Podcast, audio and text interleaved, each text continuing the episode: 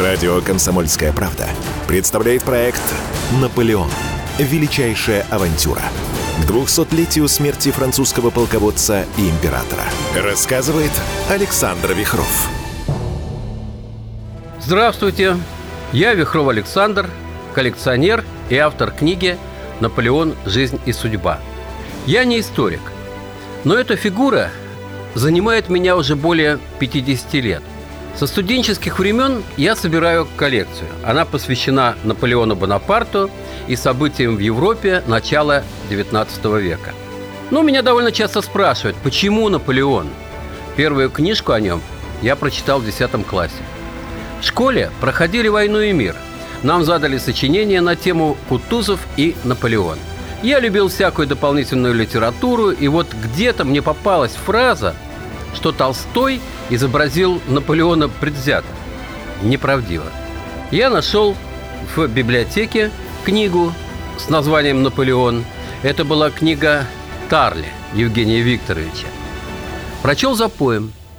Но сразу все стало понятно про Толстого. Граф считал Наполеона выскочкой, относился к нему неприязненно и всей силой своего таланта пытался принизить личность Наполеона – но а у Тарля Наполеон совсем другой. Это личность огромного масштаба. И с высоты своих лет, а мне без малого 70, думаю, что же меня тогда зацепило? То, что жизнь этого реального человека ярче, сказочнее любого приключенческого романа. Но куда уж там трем мушкетерам или Одиссея капитана Блада? Какой роман моя жизнь? Говорил о себе Наполеон. Проект, который мы начинаем сегодня, называется так «Наполеон. Величайшая авантюра». Одно из значений этого слова по словарю – это как раз приключение. Причем не просто приключение, а приключение рискованное, сомнительное, опасное по своей природе, но с надеждой на удачу и скорый успех. Мне кажется, в этом определении сама суть натуры Бонапарта. 5 мая этого года памятная дата. 200 лет со дня смерти Наполеона. Два века прошло, а интерес к его фигуре не изменен. Наполеон и сегодня один из самых узнаваемых персонажей во всем мире, может быть, даже второй после Иисуса Христа. Это какая-то магия, таинственная сила – ведь культ Наполеона нигде никто и никогда не насаждал. Сам Наполеон говорил, великие свершения случаются тогда, когда встречаются характер, гений и удача. В какой же момент они сошлись у него? Корсиканский мальчик из небогатой дворянской семьи – Ясно, что при рождении его не ждала императорская свита. Это гигантский путь от родного дома Ваяча до Парижского собора Нотр-Дам, где он собственными руками наденет себе на голову корону.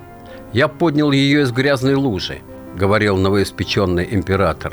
Но перед этим был проведен плебисцит.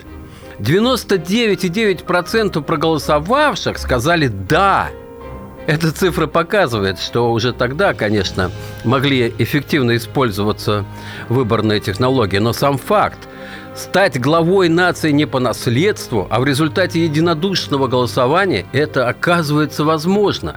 Небывалый в истории случай.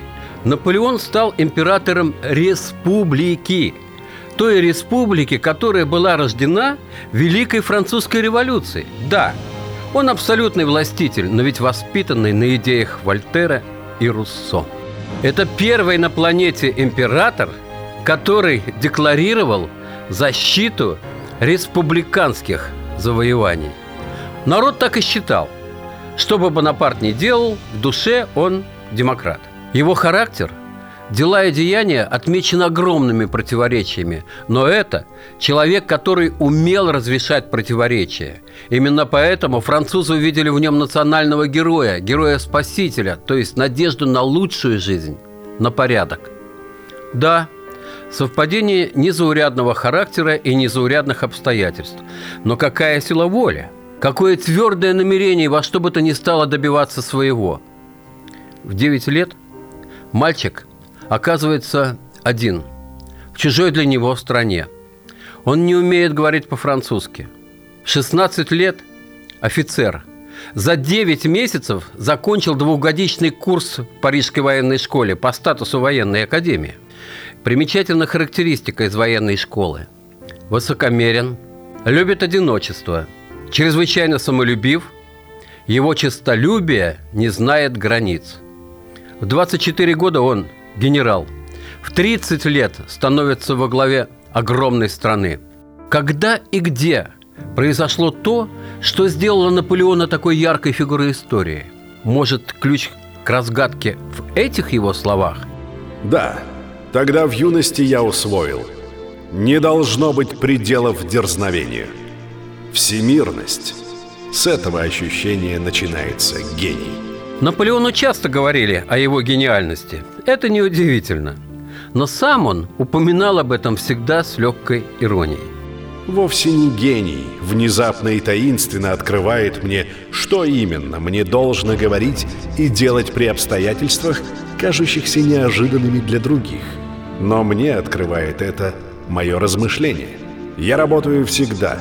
Работаю во время обеда, работаю, когда я в театре, я просыпаюсь ночью, чтобы работать. Да, Наполеон ценил этот подарок природы, свою колоссальную работоспособность. Действительно, он мог спать всего по 2-3 часа в сутки, работать в дороге, в любых условиях. Император вообще был очень неприхотлив.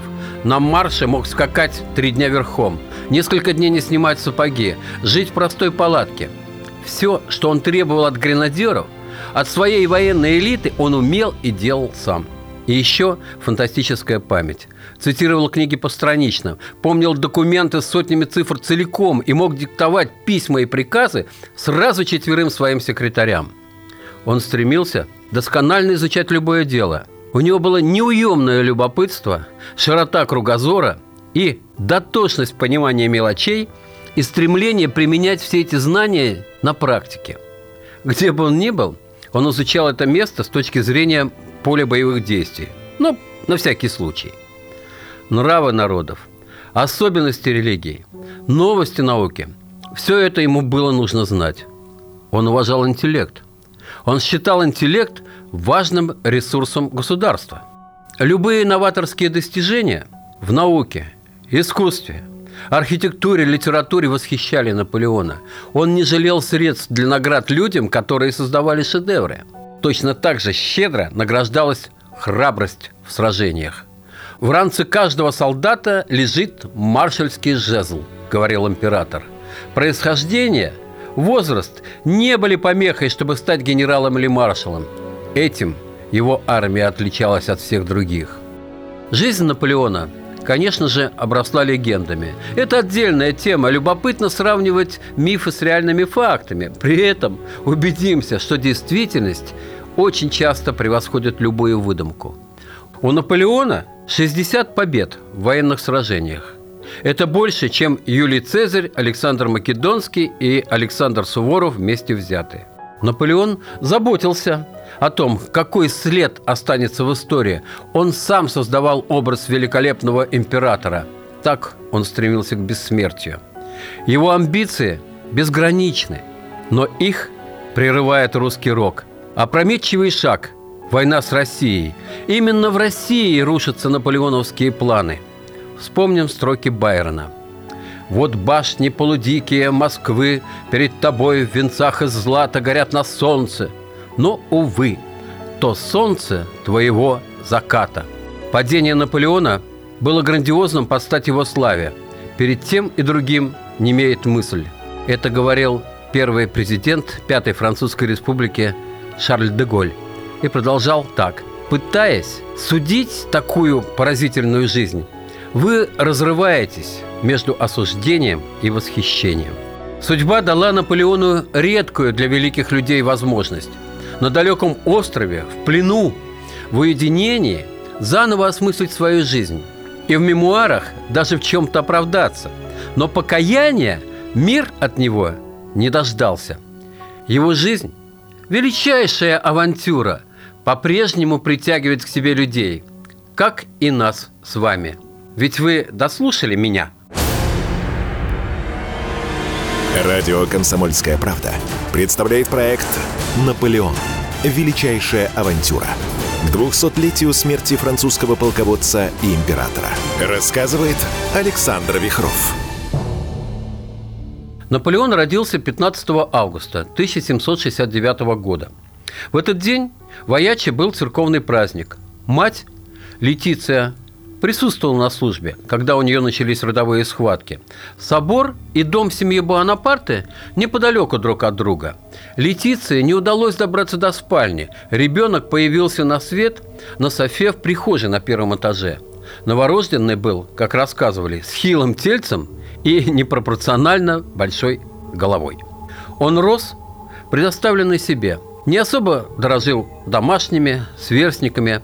С братом постоянно ссорился. Сверх того, Жозеф получал еще и выговор от матери. Наполеон вину всегда сваривал на него, не давал тому пожаловаться первым. Мама, Летиция Ромалина, из семьи выходцев из Тосканы, которые когда-то основались на Корсике. Летиция вышла замуж за Карла Бонапарте в 14 лет. Родила 13 детей – пятеро умерли в младенчестве. Мать моя была хороша собою и еще в молодости обнаруживала превосходный ум и твердый характер, говорил Наполеон. Она стремилась дать всем детям образование и воспитывала их жестко. Как услышат бранные слова, заставляла виновника мыть рот мылом. Наполеон вспоминал такой эпизод из своего детства. «Однажды я увязался за матерью в гости. Она велела остаться. Но я иду, молча, упрямо иду за ней. И полуоборот матери, и внезапная боль. Пощечина. От бешенства я бросаюсь на землю, хочу разбиться, чтобы напугать ее. Но она даже не оборачивается. Гордая, упрямая спина удаляющейся матери. И я до смерти буду помнить этот день. Жару, пыль, твердость земли, твердость матери. Уважение к силе, к ее непреклонности вошло в мое сознание вместе с пощечинами. Мать переживет Наполеона на 34 года. Она была очень важным человеком в его жизни. В 6 лет Наполеон пошел в школу. Учился он хорошо, с товарищами обходился бесцеремонно – не мог терпеть насмешек, дрался, бился палками, кидался камнями. Однокашники вспоминали, Наполеон никогда не обращал внимания на то, сколько ему противостояло. Выходил один против десятерых. Ну что тут сказать? По характеру истинный корсиканец. А корсиканцы, надо сказать, славились своей мрачностью, грубостью, храбростью и горячностью. Таков же Наполеон в детстве. Неулыбчивый, пылкий, задиристый, с бунтующим самолюбием. Я был, как все дети, только, говорят, очень хорош собою, угрюм и задумчив, говорил Наполеон. Эта внезапно настигающая задумчивость станет особенностью его натуры и будет проявляться у него всю жизнь. Сам Наполеон рассказывал так. Воспитываемый, как тогда воспитывались все корсиканцы, то есть дурно, я, однако же, научился читать. А это уже значило много. Научился марать кое-как бумагу, что я называл своим письмом.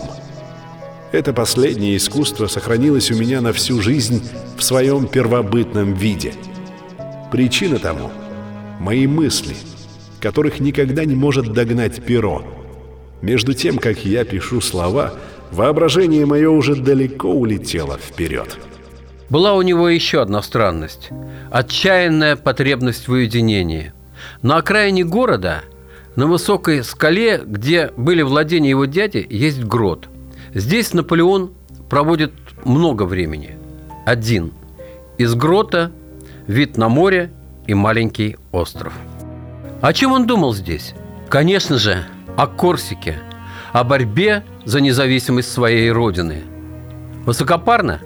Нет – ведь этим жил тогда весь остров. Большую часть XVIII века Корсика принадлежала Генуэзской республике. Корсиканцы не могли смириться с этим, постоянно бунтовали. И только за год до рождения Бонапарта итальянцы Корсику продали Франции. Но борьба за независимость продолжалась. Мальчик, конечно же, слышал рассказы, как корсиканцы бьются с завоевателями. Вождь сопротивления, Паскуале Пауль, бывал в их доме. Можно сказать, он вдохновил детские мечтания Наполеона. Имя Паули звучало как имя героя, кем он хотел бы стать, когда вырастет. Отец Наполеона, адвокат Карло Буонаротти, был сперва ярым сторонником сепаратистом Паули в этой борьбе за полную независимость Корсики, но раньше многих других понял бесперспективность сопротивления, лишился политических амбиций, поставил целью попасть в верхний слой французского общества – Время показало, что поступил весьма дальновидно. А Наполеону уже после смерти отца будет мучительно трудно определиться по поводу Корсики. Однако наступит день, когда семейство Бонапарта полностью во главе с мамой спешно покинет свою островную родину, бросив там все. Это потом. А пока Карло Бонапарте удалось пробить в Париже, что два его сыновей, Жозеф и Наполеон, получили королевские стипендии за казенный счет – школы, где учились дети мелких аристократов. Судьбу сыновей определили так. Старший Жозеф, которому 10 лет, должен стать служителем церкви, а Наполеон, которому 9, военным. Ему дали направление в Бриенскую военную школу. Во французской стороне, на чужой планете. А сторона действительно совсем чужая, ведь Наполеон и по-французски-то почти не говорил. В порту перед посадкой мама обняла Наполеона – и сказала ему всего одно слово – «Смелее». Радио «Комсомольская правда» представляет проект «Наполеон. Величайшая авантюра». К 200-летию смерти французского полководца и императора. Рассказывает Александр Вихров. Итак, представим себе. Девяти лет от роду, вдали от родных, вольницы, море и солнце – Наполеон очутился в совсем другом мире, во многом ему враждебном. Интересно, что Бриенской военной школой заправляли монахи. Были они чрезвычайно строгими. Распорядок школы. С утра – место, завтрак, кусок черствого белого хлеба, стакан воды. Занятия с 8 утра. Латынь, история, география, математика, физика. Затем Занятия по строительству фортификационных сооружений, рисованию, изучению и раскрашиванию карт. В полдень – обед. Суп, кусок отварного мяса, десерт и красное вино, но на треть разбавленное водой. После обеда снова уроки по основным дисциплинам. Затем, попеременно, занятия по фехтованию, танцам, гимнастике, музыке, а также уроки немецкого и английского языка – вот какая нагрузка на девятилетнего мальчика, который вначале почти не говорил по-французски. Однако месяца за три ему удалось освоить разговорный французский. Но вот писать грамотно он так и не научился. До конца своей жизни писал со слуха с чудовищными орфографическими ошибками. Условия в школе спартанские – кельях зимой так холодно, что в кувшинах замерзала вода. Когда это случилось в первый раз, Наполеон всех позабавил своим крайним удивлением. Раньше он никогда не видел льда. Учащиеся, а их было 100 человек, делились на две группы. За одних платили родители. У этих детей были деньги, они могли покупать себе еду, пироги, сладости. Другие обучались за казенный счет – и им приходилось довольствоваться меньшим. Наполеон был самый бедный, нищий. Что творилось в его душе? Сохранилось письмо из Бриенна домой. Написано оно на втором году пребывания в школе. Мальчику 10 лет. Батюшка, если у вас и моих покровителей нет средств для приличного содержания меня в школе, возьмите меня из нее и безотлагательно. Мне стало не под силу выставлять на показ свою нищету, выносить насмешки шкалеров, не имеющих надо мной никакого преимущества, кроме богатства. Если судьбе не угодно улучшить моей участи, то вырвите меня из Бриена и сделайте из меня, если необходимо, простого рабочего. Ему ответил дедушка Люциан, двоюродный дед Наполеона, архидиакон Воячи, который с мужской стороны больше всех занимался воспитанием детей Бонапартов. Дед написал, что отец в безвыходном положении, и поэтому Наполеону нужно полагаться только на самого себя. Самое ужасное Для учеников, однокашников, он был не француз, чужой. А он видел в них врагов своего отечества. Они смеялись над Корсикой. Он бросался в драку, но никогда не жаловался. Когда речь идет о Бриенской школе, у меня перед глазами встают сцены из фильма Абеля Ганса, который был снят еще в эпоху немого кино в 27 году. Юного Наполеона там замечательно сыграл русский мальчик Володя Руденко. Фильм очень выразительный. Рекомендую. Там драматично показано, как Наполеон воевал со своими товарищами-насмешниками. Они стали досаждать мне разными способами. Я стал защищаться – эта борьба развила во мне твердость характера, и вскоре я своей смелостью и решительностью приобрел перевес над своими товарищами. Они подчинились моему влиянию и не только перестали терзать меня своими насмешками и проказами, но сделались ко мне предупредительными. Вскоре в школе только обо мне и говорили. Мною восхищались, мне завидовали. Я осознавал свои силы. Я наслаждался своим превосходством. Вот примечательный эпизод из зимы 83-84 годов. Она была необычайно холодной и снежной, сугробы на метр. На прогулках было нечем заняться. В один из дней Бонапарте предложил сделать снежную крепость, чтобы потом одни ее атаковали, а другие обороняли. Берем лопаты, делаем настоящее укрепление. Траншея, насыпи, брустверы. Делимся на отряды, воюем по-взрослому. Александр Дюма, самый именитый биограф Наполеона, так описывал этот случай. Предложение оказалось слишком заманчивым, чтобы быть отвергнутым. Автора проекта избрали командиром одной из сторон. Осажденный им город был захвачен после героического сопротивления его защитников – на следующий день снег растаял, но новая забава оставила глубокий след в памяти школьников. Став мужчинами и видя, как перед Наполеоном падают стены стольких городов, они вспоминали об этой детской игре и о снежных укреплениях, прорванных Буанапартом. Но на самом деле бои у Снежной крепости продолжались почти две недели. А, отряды меняли сторонами, но Наполеон всегда был в атаке – эта сцена, взятия снежного городка, известна всему миру по гравюре Араса Верне, придворного художника Наполеона. Бонапарт изображен здесь в знаменитой позе, которой прославится позже. Правая рука заложена за вырез жилета, горделивый вид, непререкаемый авторитет командующего сражением. Он – риф. Его никто не может преодолеть. Он не похож на окружающих мальчишек. Командовать ими возможно, но быть одним из них – никогда. За все годы он так и не сблизился с товарищами по учебе. Увы, здесь не было грота, как в родном Аяче, чтобы в нем уединиться. Однако выход нашелся. Каждому из воспитанников школы отвели в саду небольшой клочок земли. Достался такой участок и Наполеону. Он умудрился захватить соседние участки. Все это огородил высоким забором. Получилась цитадель. С книгами он уходил туда, читал, делал уроки – как-то соученики собрались сделать в саду фейерверк. Заложили слишком много пороха. Он рванул, и они бросились на пролом через участок Наполеона. Он же защищал свою цитадель мотыгой. Самолюбие Наполеона уже тогда зашкаливало. Он резко возражает учителю, и тот возмущенно спрашивает, «Кто вы такой, сударь, чтобы так мне отвечать?» «Человек», – громко отвечает Наполеон. Наказание сильно задевает его гордость. Как-то помощник начальника училища застал его читающим в общей спальне в неположенное время, когда воспитанникам находиться там было запрещено. Наказание последовало такое.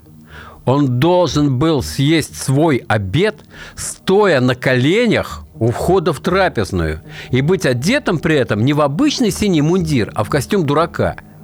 Штаны из грубой мешковины и большие сапоги – «На колени, месье!» – приказал учитель. В этот момент у Наполеона случился нервный припадок. Он бился о пол и кричал «Я буду есть стоя! В моей семье на колени встает только перед Богом! Только перед Богом!» Примечательно, что через 20 лет Наполеон создал такой церемониал собственной коронации, чтобы, вопреки традиции, ему не пришлось во время всего действия становиться на колени. Никогда. Никогда. Только перед Богом. В Бриене больше всего Бонапарт занимался математикой и историей. Про эти науки он впоследствии говорил так. История раскрывает гений, а математика дает правильность и безошибочность его действия. Наполеон прочитал все книги в школьной библиотеке, а многие и не по одному разу. Историю изучал я не для развлечения. Нет, мне хотелось видеть, как другие поступали прежде меня и воспользоваться их примерами. Однажды дали мне сочинение Плутарха на французском языке. Я с жадностью прочел его от начала до конца и после этого читал каждый день. Благодаря ему у меня разгорелось желание, чтобы и мою жизнь когда-нибудь описали. Тут в первый раз стали во мне пробуждаться чистолюбивые мысли. Тут же я понял, что для выполнения их надо упорно и долго трудиться, что счастье редко приходит к людям, что, напротив, люди должны идти к нему, искать его. Теперь я говорю об этом ясно, но тогда я чувствовал неопределенно, смутно. Как бы то ни было, но история великих полководцев древности возбуждала во мне желание соперничать с ними. Через 20 лет, накануне своей коронации, Наполеон вновь приехал из Парижа сюда, в Бриен. Захотел снова увидеть эти места и свое училище. Он провел в военной школе пять лет – это были самые трудные годы в его жизни. Одиночество в чужой стране, где он был фактически иностранцем. Но прошло 20 лет, и он стал императором Франции. А здание военной школы за это время превратилось в руины. Примечательна аттестация из Бриенской военной школы – Бонапарт Наполеон родился 15 августа 1769 года. Прошел четвертый класс, телосложение крепкого, здоровья отличного. Послушен, благороден и признателен. Любит во всем большую аккуратность. Всегда отличался любовью к математике. Знает очень порядочную историю и географию. Очень слаб во всяких искусствах и в латинском языке. Из него выйдет прекрасный моряк. Заслуживает перевода в Парижскую военную школу. Выйдет прекрасный моряк? Стоит заметить, что и ребенком Наполеон не доверял морю. Он чувствовал в нем врага. Его не привлекала бухта, где мальчишки купались и катались на лодках. Если он и хотел стать моряком, то, то чтобы видеть мир, дальние страны. Море навсегда останется ему враждебным.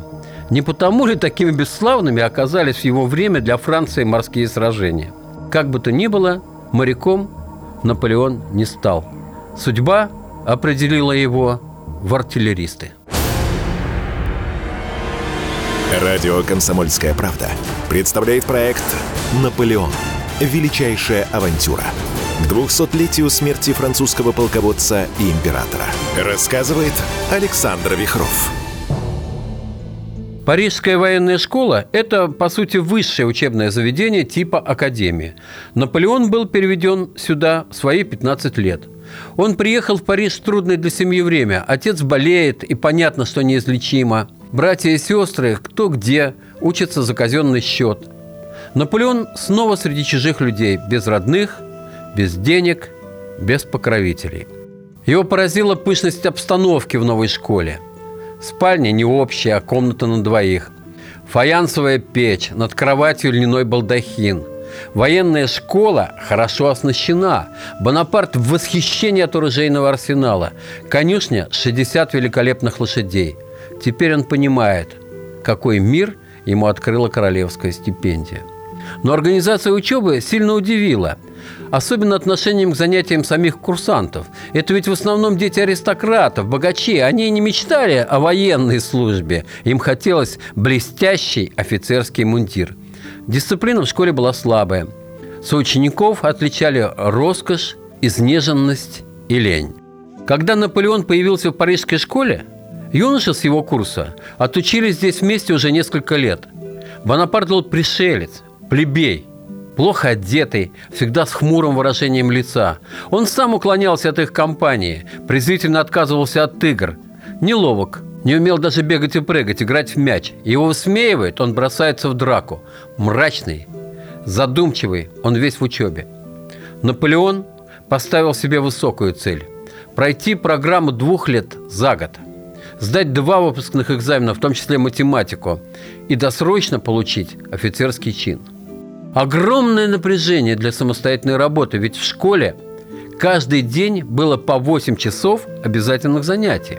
Их чередуясь свели 16 преподавателей. Предметы. Математика, грамматика, история, география, рисование, английский и немецкий язык, фортификация, владение оружием, фехтование и верховая езда. Иностранные языки Бонапарту по-прежнему не давались, а к немецкому у него было просто отвращение. Он никак не мог выучить латыни – с грамматикой тоже были по-прежнему не лады. Зато по главным для артиллерии предметам он всех поражал глубиной знаний. Превосходно знал содержание прочитанного, цитировал по памяти. Бонапарта соученикам всегда ставили в пример, и они ненавидели его за это. Корсиканская собака – это просто притворщик, который хочет угодить начальству. Вы, господа, еще увидите, на что способен корсиканец – отвечал Наполеон со своим жутким акцентом. И те же самые молодые люди были вынуждены признавать его власть, потому что на военных учебных занятиях им не было равных. Он командовал уверенно, четко, по всем правилам стратегии и тактики. Наполеона не оставляет мысли о Корсике. Он повсеместно читает вслух свои стихи, а не про кинжал, который даст ему далекая родина, чтобы он стал ее мстителем. Наполеон не способен к смирению даже в исповедальне. Все учащиеся по обязанности раз в месяц ходили на исповедь. И вот священник укоряет Наполеона за характер. Говорит, что он должен быть благодарным и готовить себя к усердной службе королю, чем поданным он является, и продолжает. А корсиканцы – это нередко бандиты, которым присущ грех гордыни. «Я пришел сюда говорить не о Корсике», – кричит Бонапарт, «и не дело священника читать мне наставления на эту тему». От исповедника Наполеона отделяет решетка. Он бьет кулаком, решетка в дребезге. В феврале 1885 года он узнает о смерти отца. Тому было всего 39 лет. Наполеон замкнут. Склонность к уединению – к углублению в самого себя усиливается еще больше. Он часто задумчив, в его голове идет какая-то далекая от сиюминутных занятий работа. Иногда он просто выпадает в отрешенное состояние и ничего не слышит. Был такой случай. Офицер по фамилии Шампо обучал курсантам стрелковому оружию. Бонапарт по обыкновению задумался и не слушал объяснений. Преподаватель в сердцах ударил его по пальцам шомполом. И тут же разъяренный Наполеон швырнул в него свое ружье, причем целился в голову. Капитан не отправил бешеного курсанта на гауптвахту, а только попросил соседа Наполеона по комнате Александра де Мази цивилизовать этого опасного островитянина. И вот игра фортуны – под командованием своего бывшего ученика Бонапарта Шампо будет участвовать в итальянском походе и получит смертельное ранение в одной из битв. Александр де Мази стал единственным в школе другом Наполеона. Он вспоминал, что Наполеон очень любил фехтование, но соревноваться с ним было крайне опасно. Тот быстро входил в раж, особенно когда получал укол. Тут же набрасывался на обидчика без правил чувства меры – Сколько им было поломано рапир, и не всегда учителю удавалось вовремя вмешаться. Так, в память о неистовом друге у Александра на теле остались шрамы от его рапиры. Поведение Наполеона бывало удивляло всех. Вот праздник на Марсовом поле. Здесь собирались запустить воздушный шар. Курсанты очень долго стояли строем на плацу, а шар все не запускали. Тут Бонапарт отдал ружье напарнику, вышел из строя и ножом перерезал веревки. Шар не взлетел, а лопнул. Бонапарта сурово наказали, а вот как именно, этого я в мемуарах нигде не нашел. Обычно курсанты проводили в военной школе не менее двух лет и больше, если изучался сложный артиллерийский курс. Из тех, кто был представлен к офицерскому званию вместе с Бонапартом, все находились в школе по нескольку лет. Наполеон же, как и планировал, освоил двухгодичный курс за 10 месяцев – он стал офицером в возрасте 16 лет и 15 дней. Назначение подписано самим королем Людовиком XVI. На прощальном параде младший лейтенант получил свои знаки отличия. Серебряную бляху на шею, полированный ремень и шпагу. В этот же день в мундире со всеми знаками отличия в новых по форме сапогах он отправился в гости к семье своих добрых знакомых. Там были две сестренки-школьницы. Увидели его тонкие ноги в длинных офицерских сапогах. Засмеялись. «Да ты просто кот в сапогах!» Наполеон оценил остроту. На другой день купил девчонкам книжку с названием «Кот в сапогах» и игрушку. Кота, который бежал впереди кареты своего хозяина Карабаса. Пять лет и девять месяцев назад Наполеон приплыл во Францию корсиканским мальчиком, говорившим на итальянском языке. Теперь он был французом, офицером короля, первым в истории корсиканцем, получившим полноценное военное образование. Вот аттестация, выданная Бонапарту Парижской военной школой – Сдержан, прилежен, предпочитает чтение лучших авторов всяким удовольствием. Любит отвлеченные науки, но равнодушно относится к другим. Математику, историю и географию знает основательно. Тих, расположен к уединению. Своенравен, надменен, в высшей степени эгоистичен, неразговорчив, резок в ответах и находчив. Крайне самолюбив, честолюбив и мечтает о многом. Молодой человек заслуживает особенного внимания. Преподаватель словесности говорил о его сочинениях по риторике так. «Это гранит, раскаленный в вулкане». Историк, в свою очередь, дал такой отзыв. «Это корсиканец по рождению и по характеру. Он далеко пойдет, если обстоятельства будут ему благоприятствовать». Бонапарту разрешили выбрать место службы. Он выбрал полк Лафера не только потому, что он был лучшим. Полк находился в Валансе, и это был самый близкий к Корсике гарнизон – последний день октября 1785 года Наполеон вместе с Александром Дамазием, он получил назначение в тот же полк, рано утром сели в дилижанс и отправились к месту службы. Первая остановка – Фонтенбло. Здесь юные офицеры впервые позавтракали не за казенный, а за собственный счет. Они торопились поесть, чтобы успеть оглядеть сквозь ограду фасад большого королевского дворца. Пройдет совсем немного лет, и Наполеон станет хозяином этого великолепия, этого дворца. Он будет принимать здесь европейских королей, он будет принимать в этом дворце папу римского. И потом именно здесь, на площади перед дворцом, император навсегда простится со своей старой гвардией.